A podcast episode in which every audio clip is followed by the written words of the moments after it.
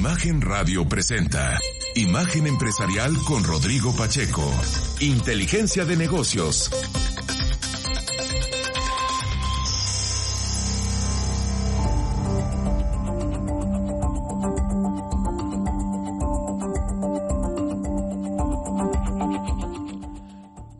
Me da mucho gusto darle la bienvenida a Imagen Empresarial en esta mañana de viernes 3 de marzo.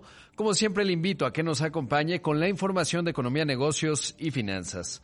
Como siempre también invitarle a que me escriba, lo puede hacer en Twitter en arroba Rodpack, también me puede contactar en Instagram como soy Rodpack y en facebook.com diagonal Rodpack 905.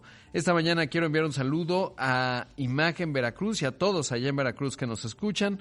Por supuesto, un abrazo a Rosy Ureta, que es la directora de Imagen Veracruz, desde la Ciudad de México. Pronto estaremos por allá, bueno, en unas semanas eh, transmitiendo. Así que bueno, pues ya tendremos oportunidad de saludar a todos allá en Veracruz y comenzamos con el resumen del programa. Ahora, resumen empresarial.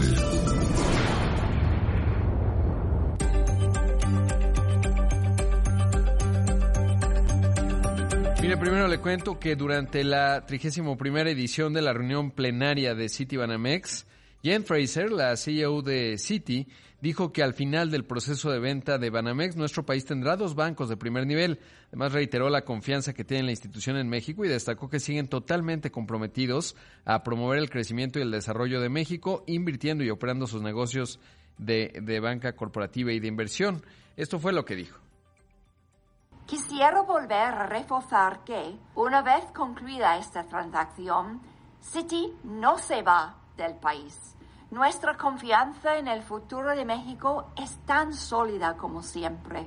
México es un mercado muy importante para nosotros. Citi sigue totalmente comprometido a promover el crecimiento y desarrollo de México, invirtiendo y operando sus negocios de banco cooperativo y de inversión y de Private Bank. Al final de este proceso, contaremos con dos instituciones de primer nivel, el Banco Nacional de México y City México. Por otro lado, con respecto a la venta de Banamex, Jen Fraser resaltó que en cuanto tengan más información, la van a compartir, obviamente. En México, el proceso de venta de nuestros negocios de banco de consumo y banco empresarial ha avanzado muy bien, generando un gran interés. En todo momento hemos procedido con cuidado, teniendo presente a nuestros clientes y manteniendo estrecha comunicación con reguladores y autoridades. Para Citi, ha sido un privilegio ser parte importante de la historia del Banco Nacional de México y cuidaremos que quien se quede con el banco entienda y continúe su gran legado. Como les ha comentado antes, en cuanto tomemos una decisión, se lo comunicaremos de inmediato.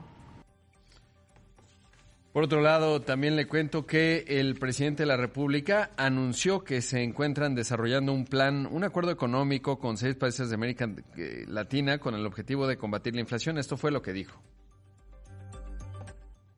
Vamos a llevar a cabo un plan antiinflacionario de ayuda mutua para el crecimiento, para el intercambio económico comercial con países de América Latina. Ayer con este propósito hablé con el presidente Lula, también con el presidente Petro de Colombia, con el presidente Miguel Díaz Canel de Cuba, hablé con el presidente de Argentina, Alberto Fernández. Así que bueno, de acuerdo con el mandatario, el arreglo consistirá en quitar aranceles y barreras que impiden conseguir alimentos a precios bajos para el mercado interno, nado que se invitará a productores, distribuidores y comerciantes a colaborar la verdad es que se ve bien complicado y más bien parece algo muy político, ¿no? Porque si uno revisa la balanza comercial de México, son muy pocos productos los que intercambiamos con estos países, eh, en los que se encuentran Argentina, Bolivia, Brasil, Chile, Colombia, Cuba y Honduras.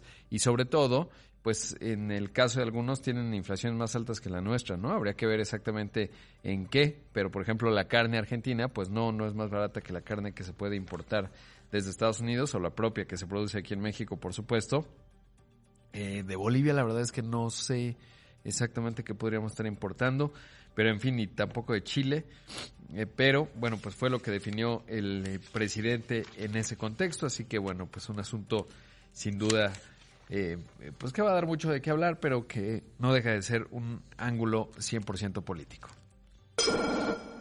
De acuerdo con el Banco Mundial, el ritmo de las reformas para reducir la desigualdad de género se desaceleró y en el 2022 su índice para medirlo se ubicó en su nivel más bajo en 20 años, quedando en 77.1 unidades. Esto refleja que las mujeres gozan apenas del 77% de los derechos que tienen los hombres ante la ley. Además, el informe del organismo internacional expuso que una mujer joven que entra hoy a la vida laboral se jubilará sin haber conseguido los mismos derechos que los hombres en la mayoría de los países.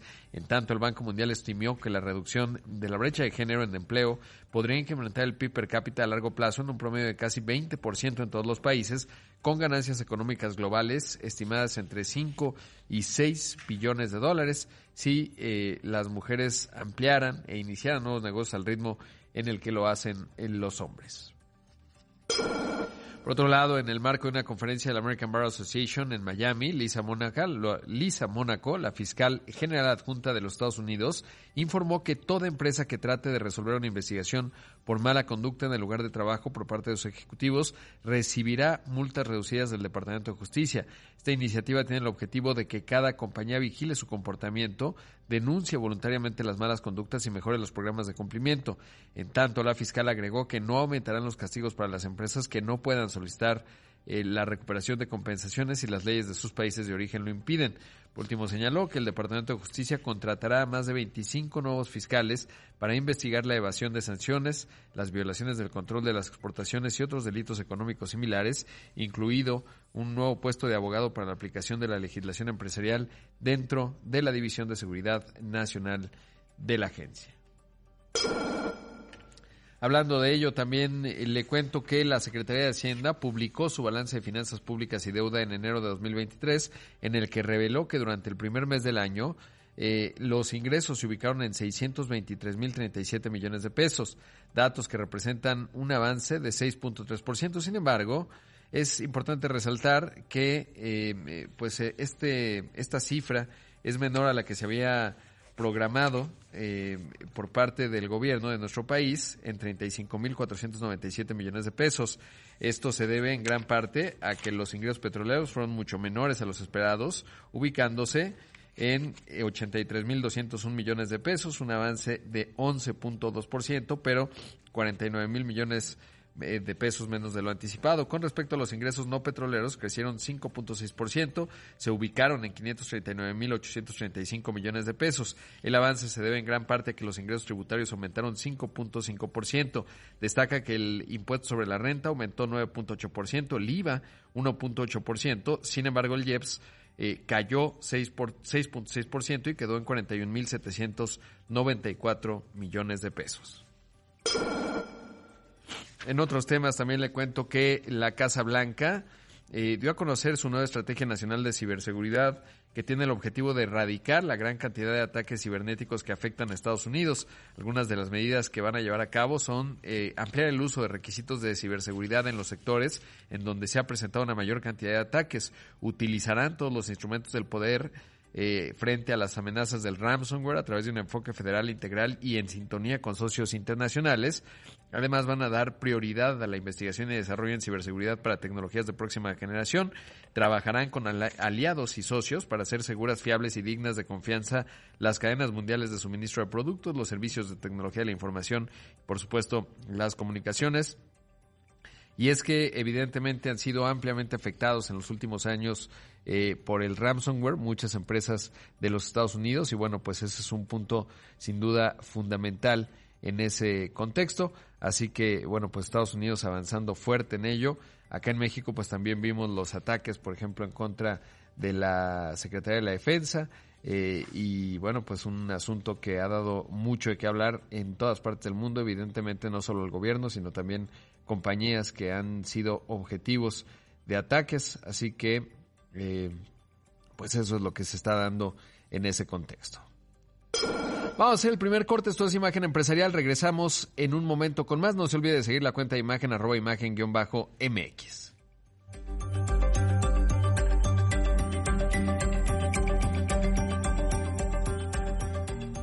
El programa no se acaba hasta que tú opinas.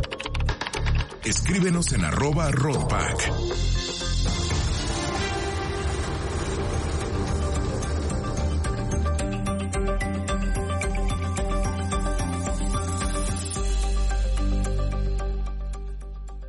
Escuchas Imagen Radio.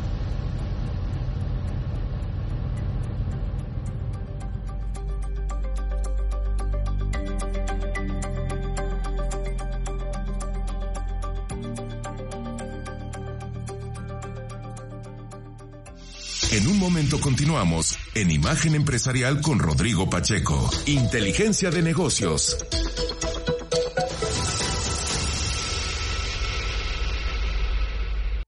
Estamos de regreso con Rodrigo Pacheco en Imagen Empresarial. Inteligencia de negocios.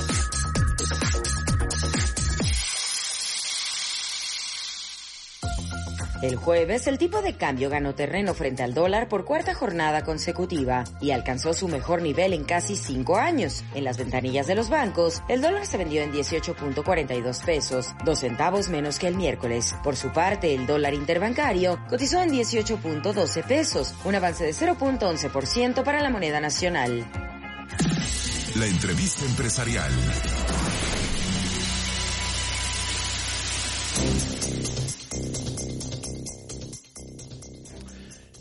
Son las 6 de la mañana con 17 minutos, esto es Imagen Empresarial y esta mañana me da gusto saludar a Emilio Cadena, él es el CEO de Grupo Prodensa. Emilio, ¿cómo estás? Buenos días. Hola Rodrigo, buenos días, ¿cómo estás? Muy bien, con gusto de saludarte, gracias por tomar esta comunicación. Eh, Emilio, primero y antes de entrar en materia, eh, que nos cuentes qué haces en Grupo Prodensa. Mira, nosotros somos una empresa que por los últimos 35 años hemos ayudado a las empresas extranjeras que vienen a México en, en su viaje, diría yo, desde la estrategia, eh, ayudarles a elegir dónde ubicarse en México, arrancar sus operaciones y luego ayudarles a operar sus fábricas eh, en México, haciéndolas lo más productiva posible.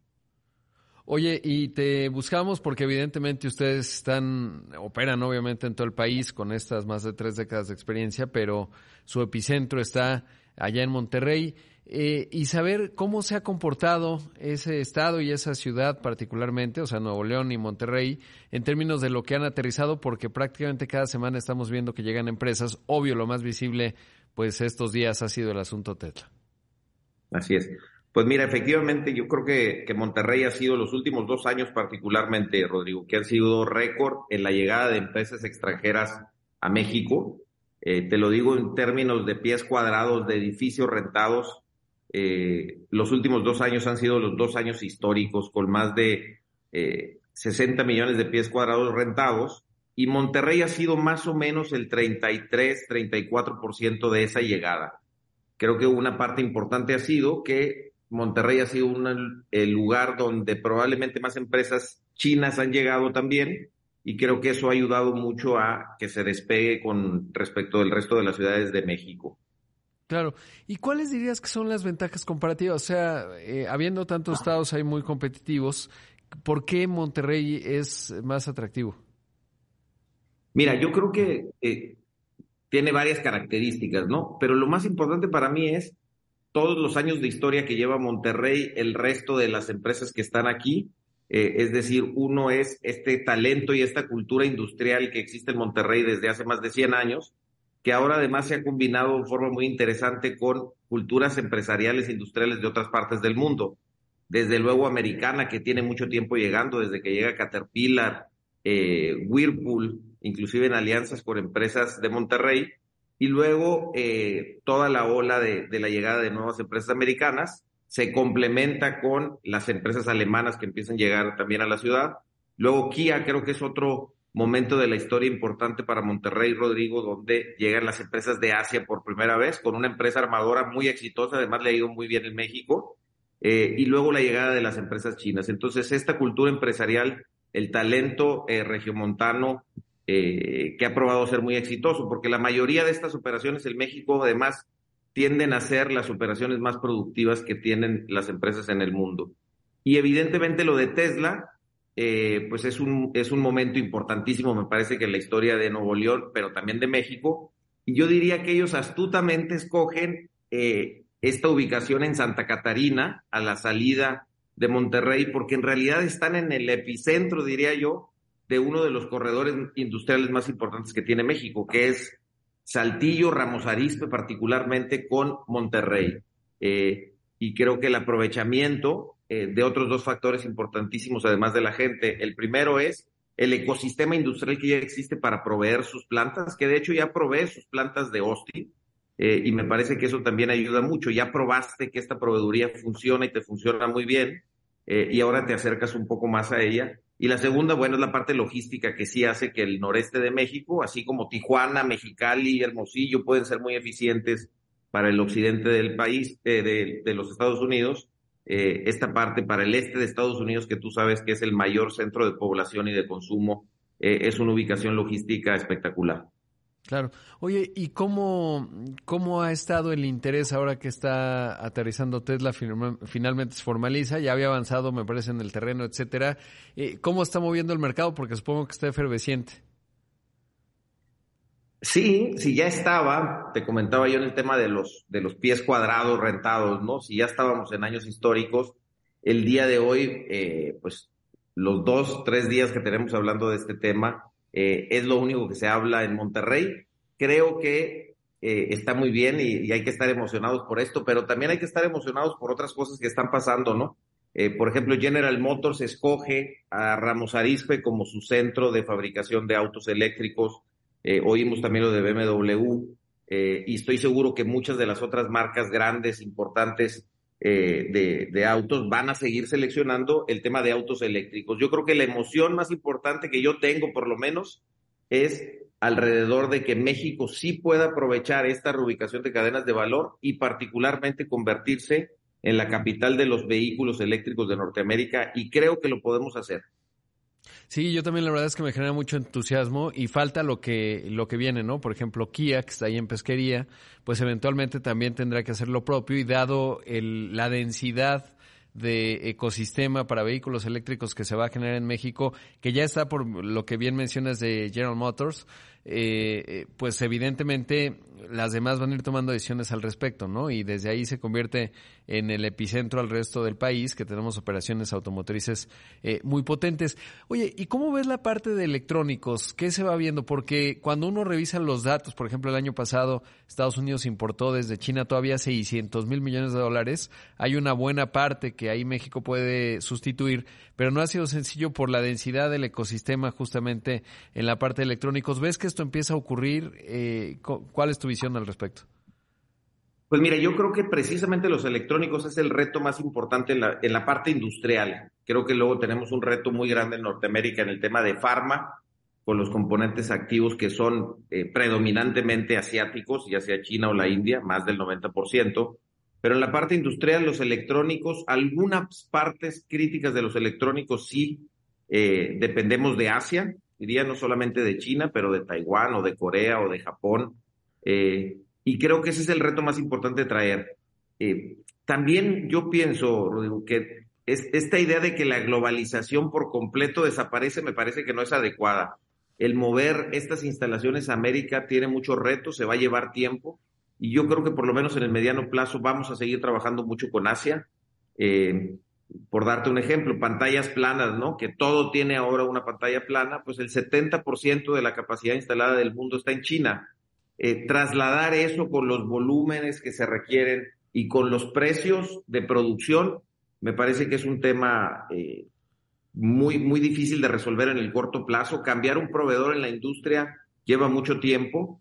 Eh, creo que en Estados Unidos, particularmente con este CHIPS Act que conoces tú muy bien, se hace un esfuerzo importante para traer algunas partes de estas cadenas de valor. Los semiconductores creo que es lo que más hemos hablado, pero para que, por ejemplo, la plan de Taiwan Semiconductors en Phoenix esté operando y produciendo, pues le falta mucho tiempo. Entonces, creo que tenemos que mantener eh, esas cadenas de valor en Asia y sí eh, lo que estamos haciendo las empresas, la mayoría estamos tratando de trabajar en este concepto de China plus one, le decimos en inglés, ¿no? ¿Cómo le hacemos para encontrar otro proveedor? Sin embargo, en algunos temas de componentes electrónicos está muy difícil. Qué importante esto que mencionas, porque justo me, el otro día leí, leía un buen análisis de la planta de Phoenix de esta Taiwan Semiconductor Manufacturing y decían que no lo han logrado, incluso por temas de la, digamos, normas de trabajo, la, la, eh, la actitud con la que acometen el trabajo, por ejemplo, un estadounidense y un taiwanés, no tienen punto de comparación, ¿no? O sea, un taiwanés decían ahí, pues se puede quedar a trabajar básicamente dos, tres días, un estadounidense, por supuesto que no. Taiwanés va a acatar disciplinadamente lo que le dice su, su directivo, un estadounidense lo va a cuestionar más y todo ello ha llevado a que de manera muy tangible se incrementen, por ejemplo, los costos iniciales de inversión, el entrenamiento, etcétera. Entonces hay un montón de retos que, como bien mencionas, pues no, no es nada más así de decir, bueno, pues se cancela y lo ponemos en, en Estados Unidos o en México y creo que ahí habrá oportunidades bien interesantes también para México porque podemos ser ese puente entre esos dos mundos en un proceso, como bien mencionas, eh, de mediano plazo. Emilio, te mando un gran abrazo, gracias por la entrevista, espero que volvamos a hablar porque hay muchísimos ángulos y temas que comentar y tú traes el pulso de lo que está ocurriendo no solo allá en Nuevo León, sino obviamente en el resto del país. Te agradezco mucho. Gracias, gracias Rodrigo. Y sí, da para hablar particularmente del tema de talento que decías tú ahorita, ahí es donde a Estados Unidos le conviene mucho México porque tenemos una espectacular mano de obra y, con ganas de trabajar en la industria. Sin duda, y buenos ingenieros. Ahí escuchamos a Emilio Cadena, el CEO de Grupo Prodensa. Vamos a hacer un corte, esto es Imagen Empresarial. Regresamos en un momento con más. Imagen Empresarial con Rodrigo Pacheco. Estamos de regreso con Rodrigo Pacheco en Imagen Empresarial. Inteligencia de negocios.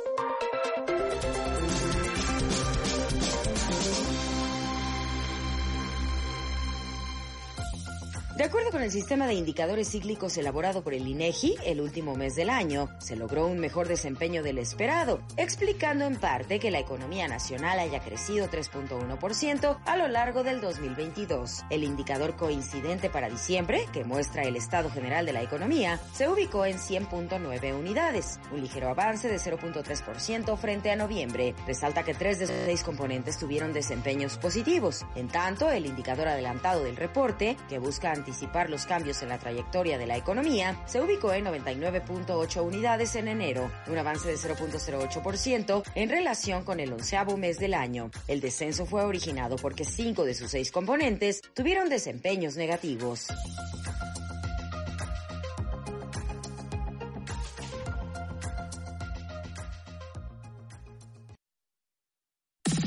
La entrevista empresarial.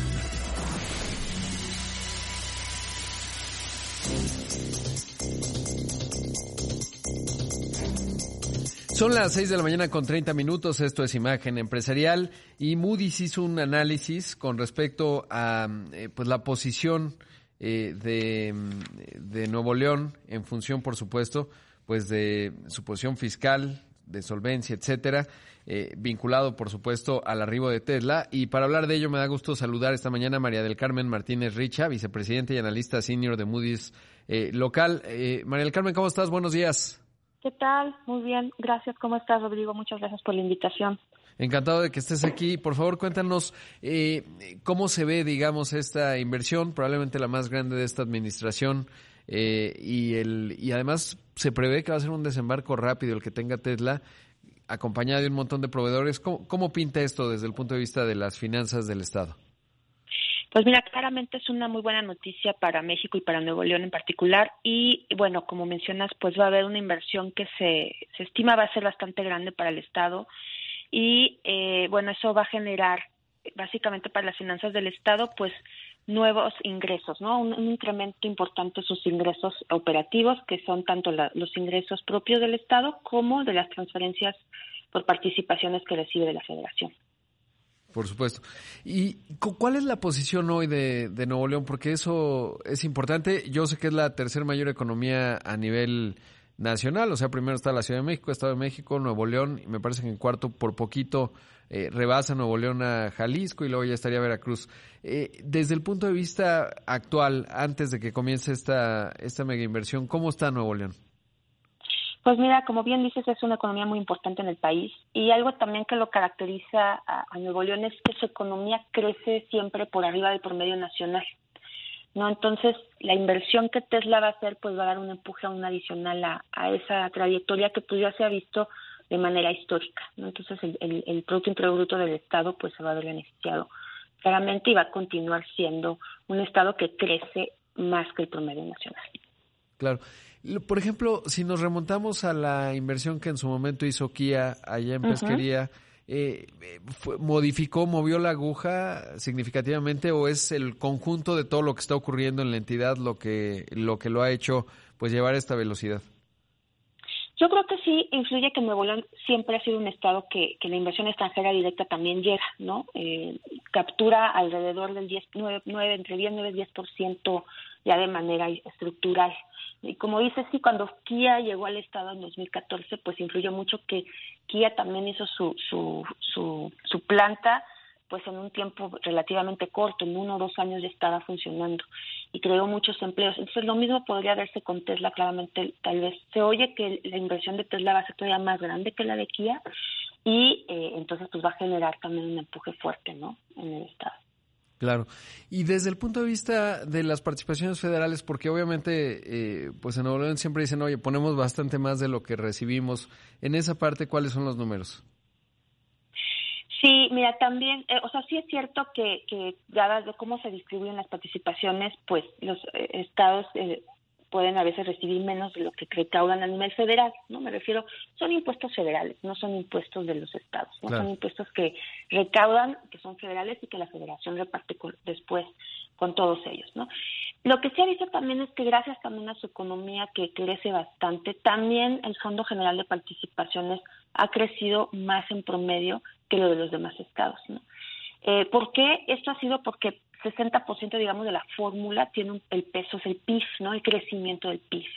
Entonces, eso se, se ve reflejado eh, en, cómo se ha desempeñado la, la, distribución de ese fondo hacia el Estado de Nuevo León. La otra parte ya tiene más que ver con los ingresos propios. Entonces, sí, también creemos que en el mediano plazo en la inversión que, está teniendo, que va a tener Tesla en el estado, pues se va a reflejar también ahí, ¿no? Van a recibir tal vez un poco más de, participaciones federales o van a seguir al menos manteniendo ese crecimiento que también va por arriba del promedio nacional.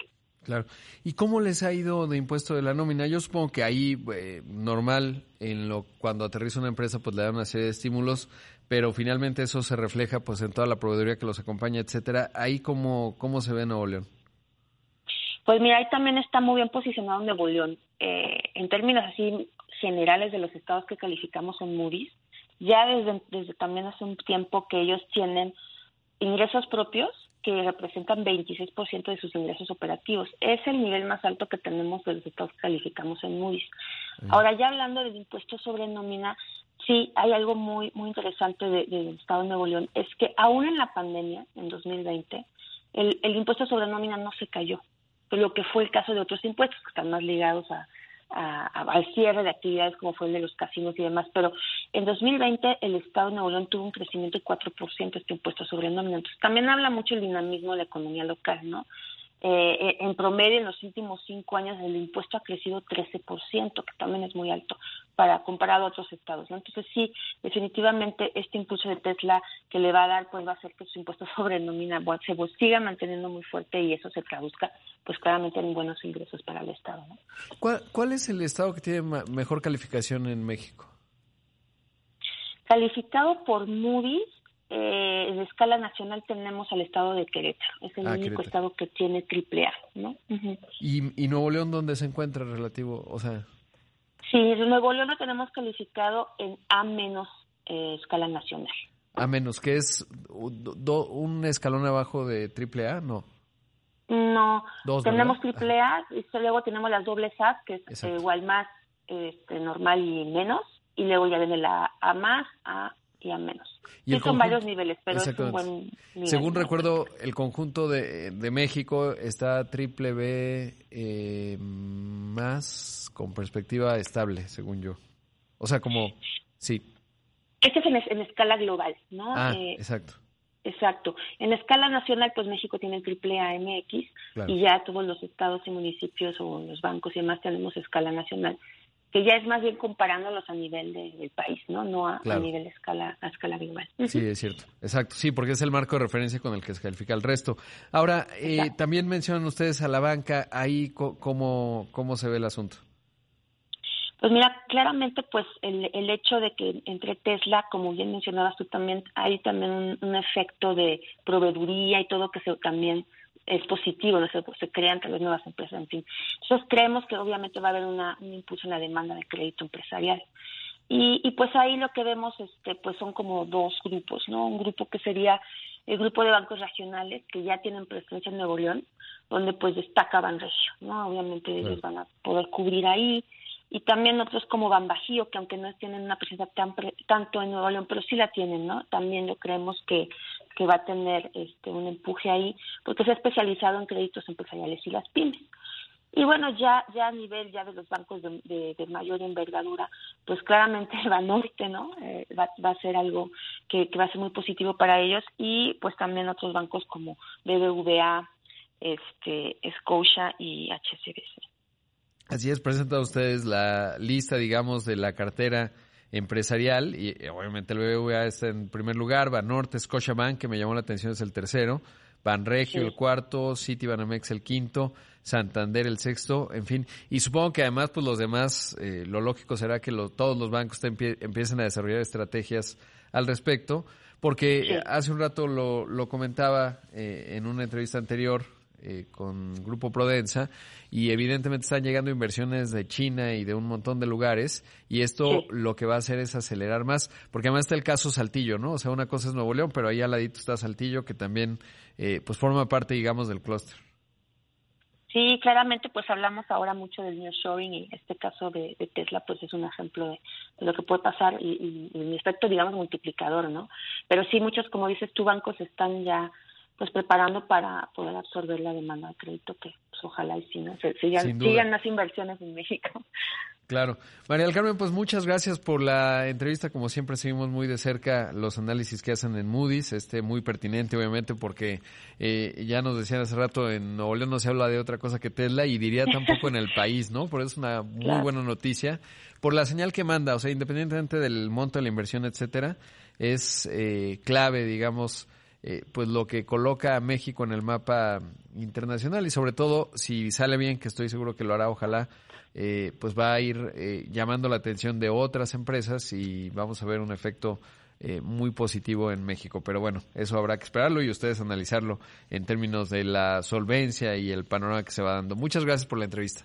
No, muchas gracias, Rodrigo. Buen día. Buen día. Ahí escuchamos a María del Carmen Martínez Richa, ella es vicepresidente y analista senior de Moody's eh, local. Vamos a hacer un corte, esto es Imagen Empresarial. Regresamos en un momento con más.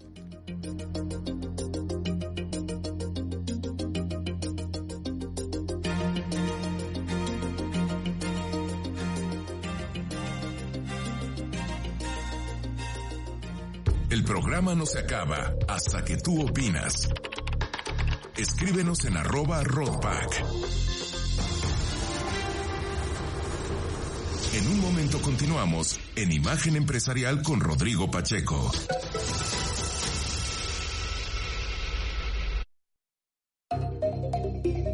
Estamos de regreso con Rodrigo Pacheco en Imagen Empresarial. Inteligencia de negocios.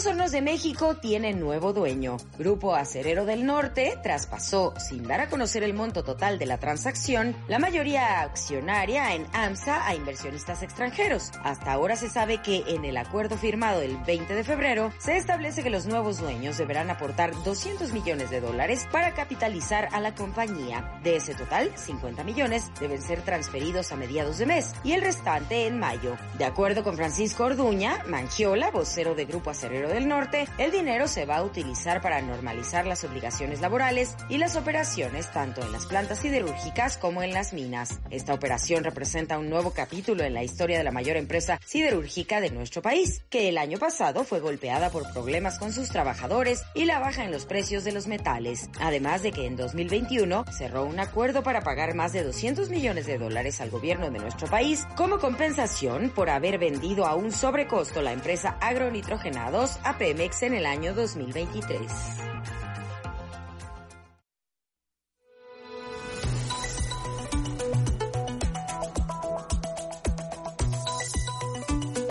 las 6 de la mañana con 45 minutos, esto es Imagen Empresarial. Estamos tratando de enlazar eh, nuestra entrevista con la Secretaría de Relaciones Exteriores, pero bueno, mientras llega eso, sabe que quiero contarle que eh, queremos invitarlos a que eh, queremos los viernes generar un espacio en donde podamos entrevistar a microempresas, porque a veces, evidentemente, pues una parte de las entrevistas que hacemos tiene que ver con la agenda nacional, por ejemplo, pues todo este tema de Tesla, sin duda importante. Otra parte llega acerca de los anuncios o lo que ven emitiendo las empresas, eh, principalmente de negocios, eh, pues lo que van comunicando, muchas veces las agencias de PR son un vínculo importante en eso, en ese sentido.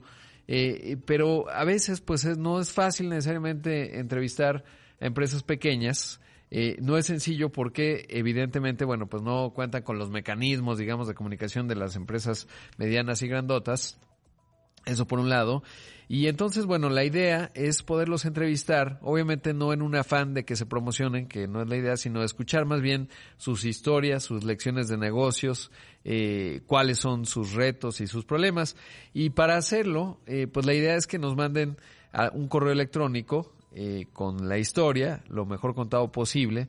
Eh, repetir que esto, la idea no es que se promocionen y digan, ah, pasen a visitar mi tienda, ¿no? Porque eso es una parte evidentemente comercial que también existe en este programa y en imagen eh, en radio. Y bueno, mire, ahí le va el correo y la idea es justamente poder conocerlos, conocer las historias, cómo ha sido, etcétera.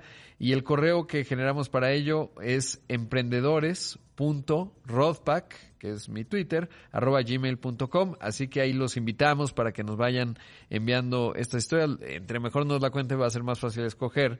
Eh, lo vamos a ir haciendo cada viernes. Y bueno, pues esa es la idea, poder escucharlos, conocerlos y entender también pues cuáles son esas realidades, esas dinámicas y esos retos que enfrentan las microempresas y las pequeñas empresas eh, en un contexto, por supuesto, pues eh, de 2023 en donde se anticipa, por ejemplo, un crecimiento menor al que tuvimos el año pasado que fue sorprendente de, 3.1, pero obviamente eh, pues un año también de grandes oportunidades eh, por lo que se va dibujando, por ejemplo, esta señal potente que manda Tesla, pues evidentemente habrá cosas muy significativas. Así que bueno, pues esa es la invitación. Le repito el correo emprendedores.rodpack.gmail.com. Bueno, mientras continúo con la información, le cuento que ayer se dieron a conocer los datos de la encuesta de las expectativas de los eh, analistas del sector privado. El Banco de México, como cada inicio de mes, eh, va y le pregunta, en este caso fueron 36 grupos de análisis y consultoría económica, pues cómo están viendo el panorama. Esto lo hace o lo hizo entre el 21 y el 28 de febrero. ¿Y qué se ve? Por un lado, en cuanto a la expectativa del Producto Interno Bruto, hay una leve mejora. En la mediana, en enero veían un avance este año de 0.98%, ahora se ve un avance de 1.2%. Esto evidentemente tiene que ver con pues el dinamismo que muestra la economía en el arranque del año, ayer que se van a conocer los datos del desempleo o de la ocupación y el empleo, así se reflejaba, eh, y por otro lado, porque evidentemente parecería que la recesión en Estados Unidos pues no está apareciendo a esa velocidad. Hay una buena discusión del ritmo de incremento de tasas que tendrá que hacer el Fed y eso qué efectos va a tener en la economía de los Estados Unidos, pero hoy por hoy se ve bastante bien. Al rato se publica el eh, dato de empleo y vamos a ver cómo cómo va dibujando la economía. Para el próximo año ahí se mantuvo sin cambios.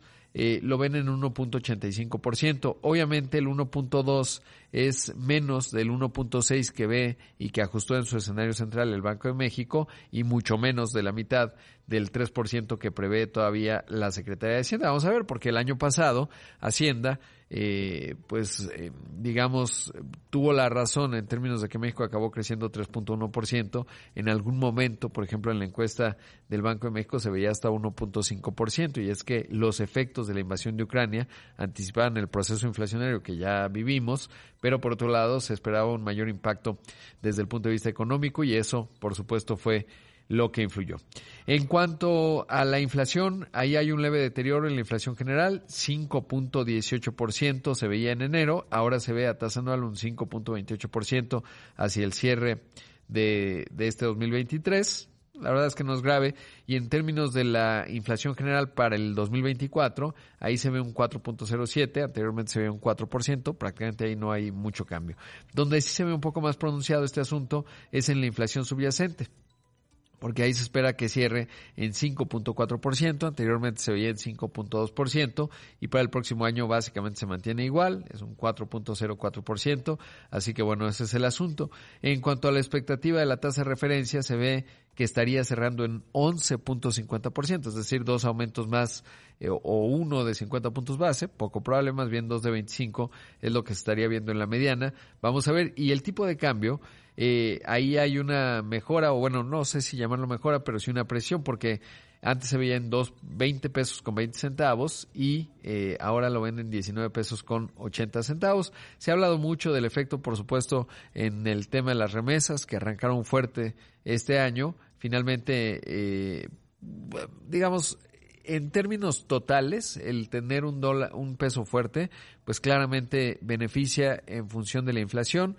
En las exportaciones los datos de enero muestran que crecieron 25%, no parecería que haya un efecto significativo porque las ventajas comparativas de México tienen que ver hoy no solo con la estructura de costos, pero también con la ventaja comparativa en términos geográficos y por supuesto con la calidad y sofisticación y claramente también con la logística. Así que bueno, esos son algunos de, de los reflejos de lo que se ve en la encuesta del Banco de México, en donde continúa siendo la inseguridad uno de los, eh, pues el principal obstáculo citado por los inversionistas para el crecimiento económico de México.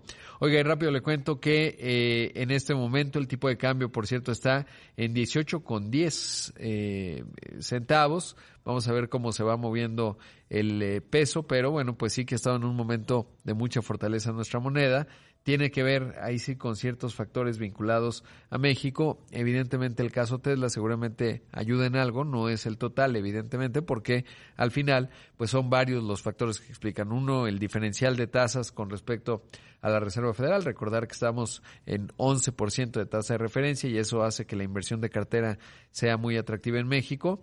Por supuesto, la entrada de remesas, que son importantes, la inversión extranjera directa, el turismo, que también implica la entrada de muchos dólares y por supuesto que se ve un marco fiscal pues relativamente eh, muy solvente y eso bueno pues también ayuda a la confianza que genera México. Recientemente la gobernadora del Banco de México, Victoria Rodríguez Ceja, hablaba de ello, ¿no? Decía, bueno pues sí, eh, eh, evidentemente es, digamos, producto de, no del no citaba cada uno de estos cinco factores que le acabo de decir, pero finalmente, pues sí, eh, digamos, eh, refleja lo atractivo que se ha vuelto el peso mexicano, que es de las monedas más intercambiadas a escala global.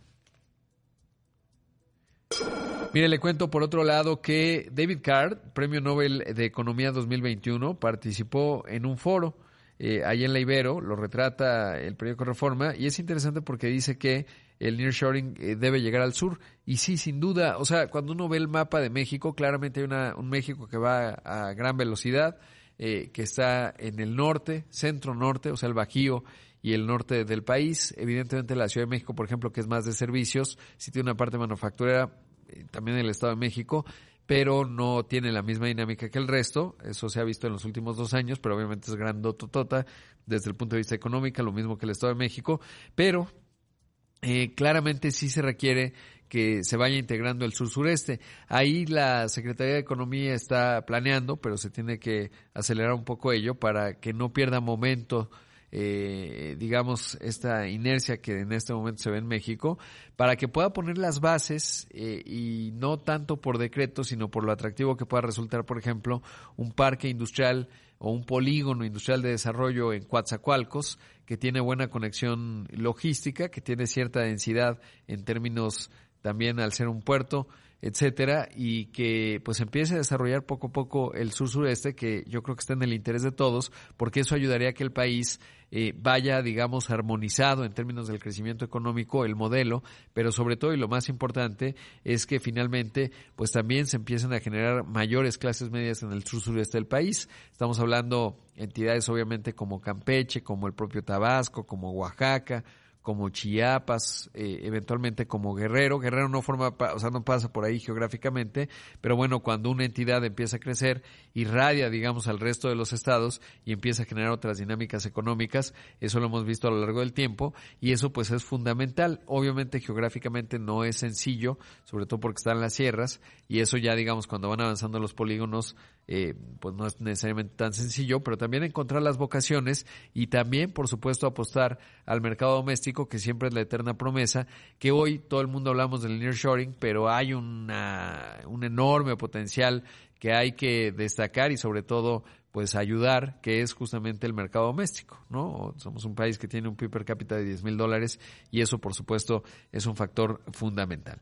Pero bueno, pues ya evidentemente no alcanzamos a hacer el enlace con, con la Secretaría de Relaciones Exteriores, vamos a ver si más adelante, pues es importante ver eh, pues cómo se ha dado toda esta discusión, qué se ve, cuándo se ve en términos de la inversión de Tesla, que claramente sí eh, pues es un evento significativo desde el punto de vista económico y de negocios.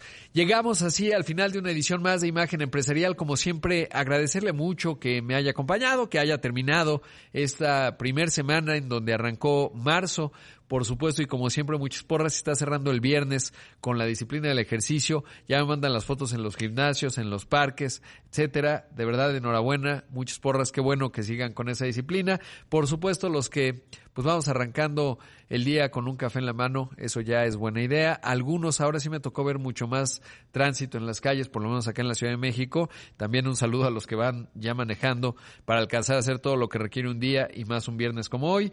Por supuesto, y como siempre, quédese con Pascal Beltrán del Río, que tiene mucha y útil información que usted necesita escuchar. Soy Rodrigo Pacheco, lo veo en los distintos espacios de Imagen Radio, también en Imagen Televisión. Que tenga un excelente viernes, un gran fin de semana.